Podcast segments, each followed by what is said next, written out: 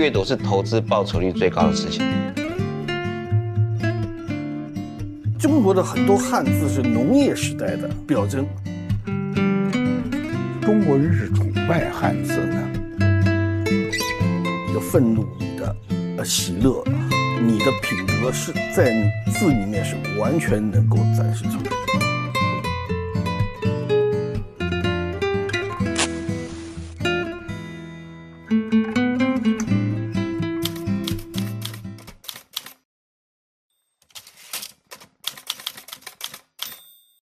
我小时候也是临这个玄秘塔，这个柳公权的这个。嗯。后来嘛，也比如说看王羲之的这个这个什么，他那个呃最有名的是《兰亭序》。兰亭序。嗯。但是对中国这个书法呀，我倒是听到过一些说法。一个是我听到过这杨振宁先生有一次谈中国文化的时候，他认为啊，呃，如果要是。这这个不不完全是他的原文啊，就是他说，最代表中国古代文化特点的，您还得研究《易经》。嗯，哎，一个是他认为最能代表中国文化的形式，就是书法。嗯，这书法确实挺绝，这书法，因为呢，中国汉字的这个符号性特别强，所以它就是就是符号。它直接的、直观的效用很有限，但是你要说没有吧，又有。你看，你们看，墨色深，墨色浅，是吧？是直还是直中有圆，方中有圆，圆中有方，是骨头是肉，但是又有很多很多的各种说法。我就觉得这个和中国的对这个文艺的文，这对不起，我这是您那行啊。这个对文艺的认识有关，因为中国人其实是比较强调，就是这个这个作者的精神状态。哎，诗言志，是不是？然后又是乐而不淫什么的，他就他都把它作为一个创作者的这种精神生活、精神境界，呃，精神需求、精神的趋向的一个表现。有个话叫“一字见心”。哎，对对了，对了，是吧？那就是这个见性情。哎，所以你要是要往深了说吧，我这个都看到过，有的人从字上可以诊断这人的病。有的中医说看完了以后知道，说这人死不了。不同的人写出来同一个字，身体状况是完全不一样的。但是更重要的，当然你直接表达性情，你的愤怒，你的呃喜乐，你的品德是在字里面是完全能够展示出来。您相信字如其人？不是字不见得绝对的如，但是呢，它有某些某个方面，你不要把它呀百分之百化。呃，你比如说百分之三十，它总能表现出来。比如说，你看毛泽东的字，毛泽东的字在这个这个近现代上绝对他有一好。嗯嗯。那么他的特点，除了毛泽东，不会是别人的。他的那。我呀，看我在武汉看过毛主席在这个师范毕业的时候，作为毕业作业写的楷书《离骚》，证明他有极其端正的，就跟小楷，对，就跟那个临摹的一模一样，那个写的整整齐齐。但是后来他写字，他就是越突出越好，越突破越好。我这个就这就完全说点外行话了。你因为我我这书法我是不及格的。比如说我看过的人好的字赵朴初的字好啊，哎，邓拓的字好。可是中国当时认为这个老翰林是翰林吧，字写的好的是那个沈尹默。哦，沈尹默。可是你拿沈尹默的字，你一看。这是一个文人的字，嗯，可是赵朴初和邓妥，他显得很丰满，他也都属于漂亮型的，他可不是丑型的，他也不是怪异的，也不是怪诞的，哎，可是他们，你觉得他们的生活，他这个，他这个内心世界，他的人生经历非常丰富，他是各多方面的，邓拓、赵朴初特点在这儿，嗯，那。鲁迅的字儿呢？哎，鲁迅的字儿，你你你怎么看？怎么他就是他有有棱有角，是吧？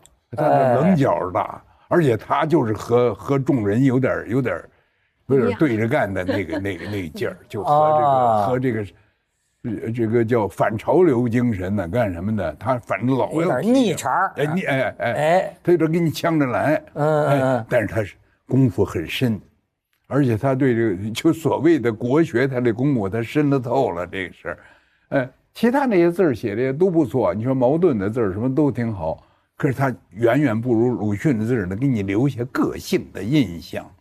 但是从总体来说，不是说从特别个的呃个人来，总体来说，中国字它跟中国文化关系太深了，它还是给你一个君子的感觉，给你一个优雅的感觉，起码给你一个专心的感觉，呃，所以有一阵儿啊，文化部啊，就我在文化部上班的时候，文化部有那么一批追求文化的人呢，就是到了夏天中午午睡时间，虽然时间很短，有一个小时左右，就是没有地方睡吧，人家趴在桌子上或者哪儿糗着的摊布，他写字。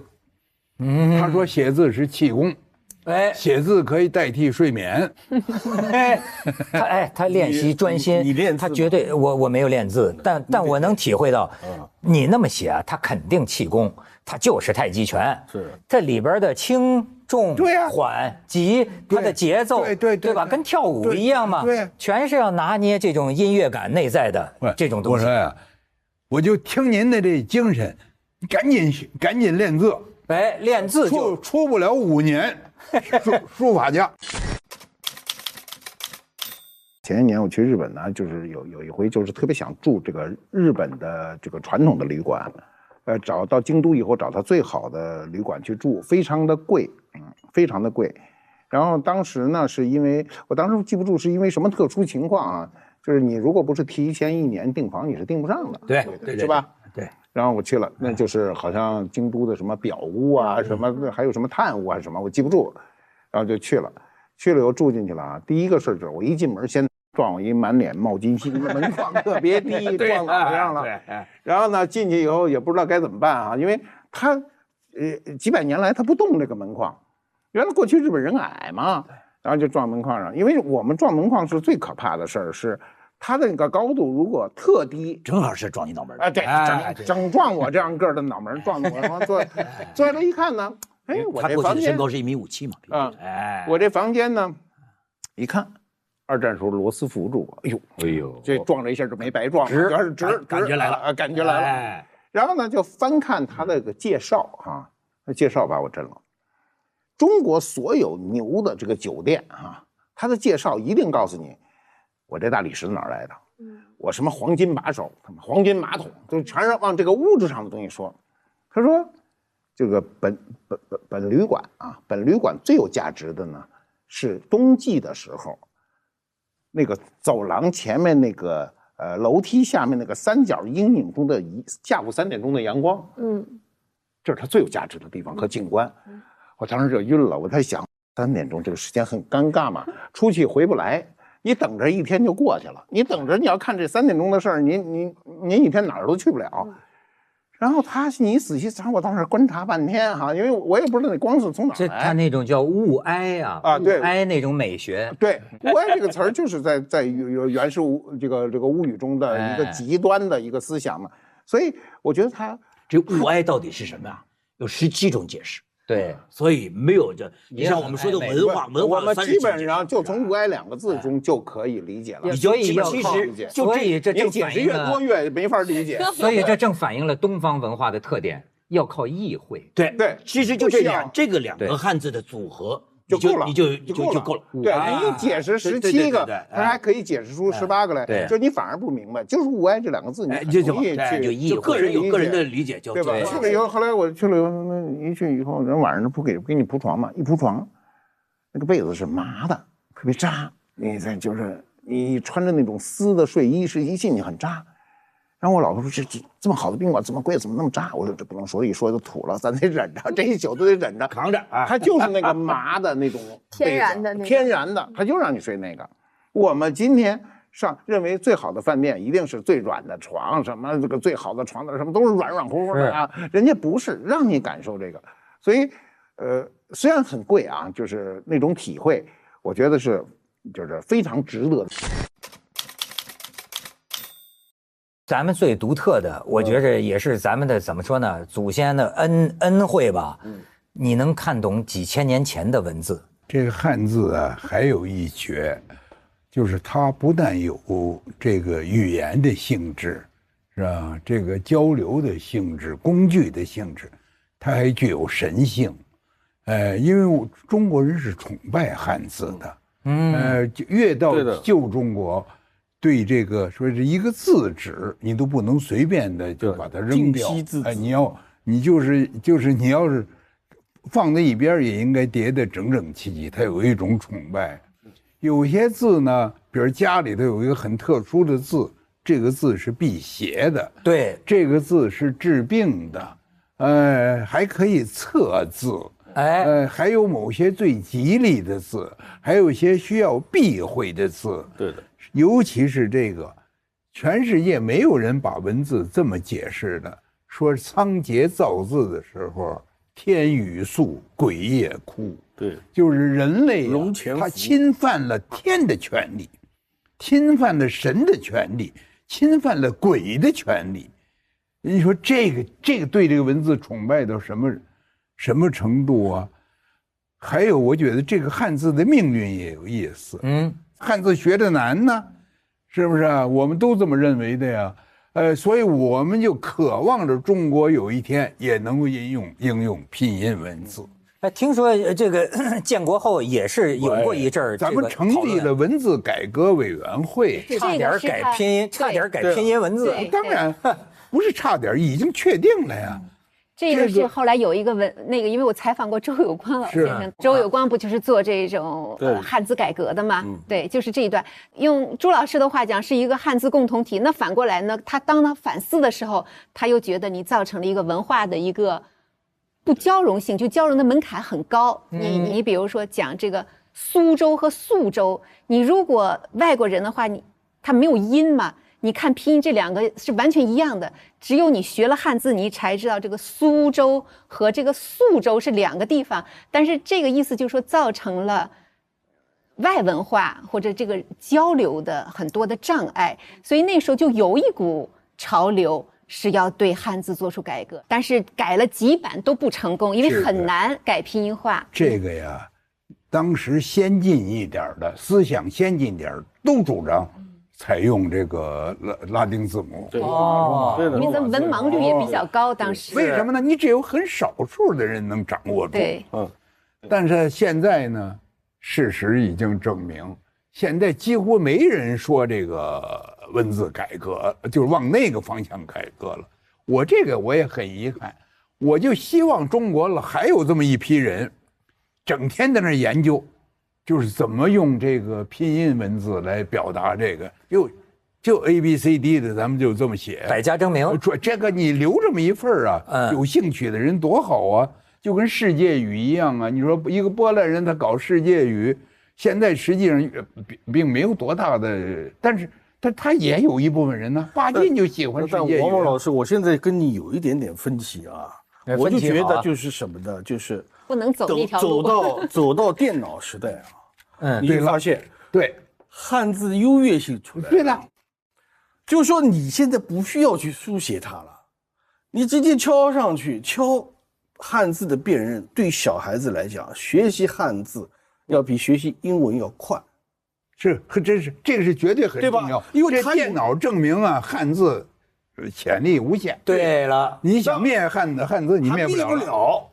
那像比如说我刚才讲的，这个王蒙老师接着他的话头，象形只是文字的最底层的那种部分，它还有个把两个象形字放在一起，比如说一个日一个月放在一起，它构成说的好极了第三个字这会意，明它是会意明大放光明，对吧？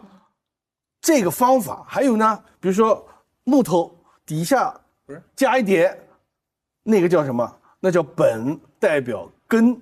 嗯，上面加一头叫末，又是树梢，对吧？所以说咱们说起咱们咱们说起草本植物来，特别有底气。你说它真是木根本，对嗯你通过这个去认知这个世界，其实很方便，明白吗？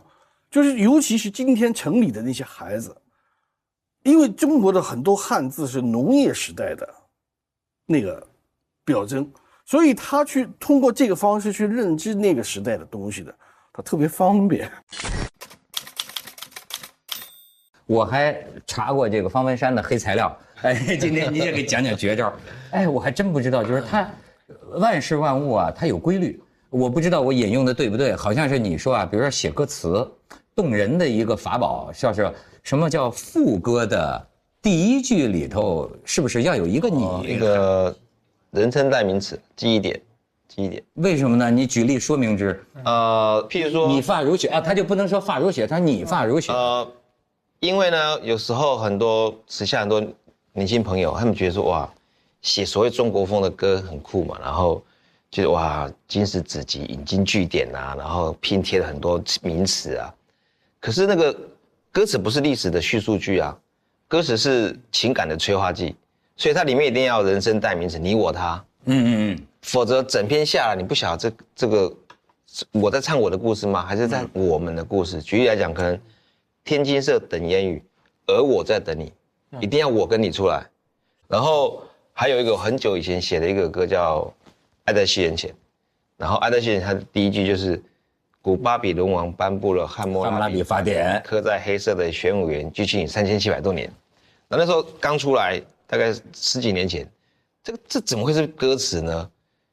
这个是历史的叙述句嘛，叙述古巴比伦那个时候发生什么事情。对可是因为我第二行写你，你在橱窗前凝视碑文的字眼，我却在旁静静欣赏你那张我深爱的脸，就把场景拉回来了。他有了一种就是说对象对和两个人的相关性。对，哎这这用文化研究说召唤它的主体嘛，啊，对让它进来。其实我们写好久评论也是，经常下笔有没有注意评论？总是我们，我们觉得说我们应该怎么样，就把那个读者召唤过来，来我这个阵营来看，我们应该追求什么？我是这样子的。可是因为我之前喜欢那些宋词，那个给我创作的养分，嗯，就是可能反映在什么烟花易冷、东风破、青花瓷这些歌词上，所以我觉得说，当初我有一件事情做对了，就是不带功利性的阅读，然后阅读是投资报酬率最高的事情，因为任何人田野调查写的一本《昆虫图鉴》或是一个采风的旅游，或是一个文学作品什么的，这个这个本这本书是个这个人的心血，然后是他的 baby，可是你却一个下午一杯茶一杯咖啡就把他几年下来的化为己有了。而且二十九元，对那个书价那么便宜，所以我觉得投资报酬率最高就是阅读了。然后那时候我看那些宋词的时候，不带功利性。后来我发现说，等到我开开始从事歌词创作的时候，这个给我很大的创作的养分。我有的时候有点悲观，就是说，因为看到咱们这在说这个历史车轮滚滚向前呐，它由不得天地不仁呐，由不得你觉得好或者是坏，我反正是眼瞅着一代比一代的孩子不认字儿了。嗯，呃这个更甭说书法写字，更别说写字，对吧？咱们不要说这个好坏，那么我就很容易认为，这未来是不是一步步，特别是现在啊，影像时代了。很对，其实我们在这个智人的时候，早早期的时候，我们也就是这么说嘛，面对面的讲才能明白意思。后来呢，我们发明了一个文字，但是现在因为这个视频科技的这个这个太发达了，你像像你想未来世界，呃完全跟那个 VR 似的，如闻其声，如见其人。是我们还写什么呀？有话就当面说，是这这这千万里之外可沟通。那么你说这个，你你包括甚至说实在的，我现在在手机上啊，我还是坚持那个写的。哎，现在我们组里的年轻人就是说啊，你这个写的都是老年人，哎，我也一是这笔一画都是老。年人。我说我这写的难道比你们打拼音还慢吗？真比他们慢，他们打拼音唰打的比我快。而且它又自动的字符跳出来了可。是我还是愿意坚持写，因为这是我仅有的还知道一个字儿怎么写的 方式。但是尽管这样，我就觉得是呃这个全民性的，包括我在内提笔忘字儿。嗯，其实你别说孩子，你自个儿你发现没有，因为用的少了，用的少了但是我们回想一下，当年为什么会出现汉字？其实就是那个那个商商王，他占卜，占卜的他是用乌龟来占，乌龟呢这个上面揪了很多坑，对吧？然后呢拿火去烧，烧上面产生了纹路，商王他自己他就是巫师，他就是大祭司，解读去，他是政教 合一的。啊，明天这场战争他能不能胜利，就看他了。啊，完了以后呢，他又当时这个叫卜辞，先要把它写下来。如果用接神的方法很不方便，它必须直接就刻在这个龟甲上。等到后来应验还是没有应验，放到这边再把它刻下来，其实是为了占卜所需要的。也就是说，人跟神的。沟通，呃，那就变成人跟人沟通的工具了。对啊，所以王蒙老师，您帮我们看看未来。这个我我是说呀，哎，你说的这个呢，我的体会很多，哎，因为任何一种科学技术啊，它都能代替人的一部分劳动，但是代替这部分人的劳动的结果，一个是使人舒服了，一个人使使人退化了。呃，有了各种先进的交通工具呢，所以现在真正跑得快的都是非洲的那个交通特别不方便的地方。肯尼亚，他能跑长跑选手，比如说他那个跑马拉松的有一个运动员，他是每天早晨要跑一个半小时才能到学校才能上学，下课以后必须跑一个半小时，天黑以前才能到家，要不然他。都冬天的时候，他他都看不见路了呀。嗯，你这个电脑人工智能发达了，这人的有一部分智能，不仅仅是书法、写字、退化、认字，他会退化，会他会偷懒儿，还有一些东西，比如说波纹强记。你现在谁波纹强记，你也比不过一个手机，是吧？你有一个好好手机，操作的又好。比比什么博文强？所以就讲钱钟书先生到今天都不算大学问家，我们一查就比他。是啊，就说钱钟书当年是博文强记嘛。嗯，我想这些东西都会退化，但是我感觉到这个最危险的是什么呢？就是因为这个懂这个人工智能技术的呢，是以少部分科技人员，哎，专家，这部分完了以后，他给为人民服务，哎。所以就是为什么呢？因为它必须操作越方便越好。你不管多复杂的程序，叭叭叭，三个键，了不得了。呃，将来更好了以后呢，也可能这三个键又过几天就变成一个键了。而，所以他这样的做的结果是肯定会付出代价的。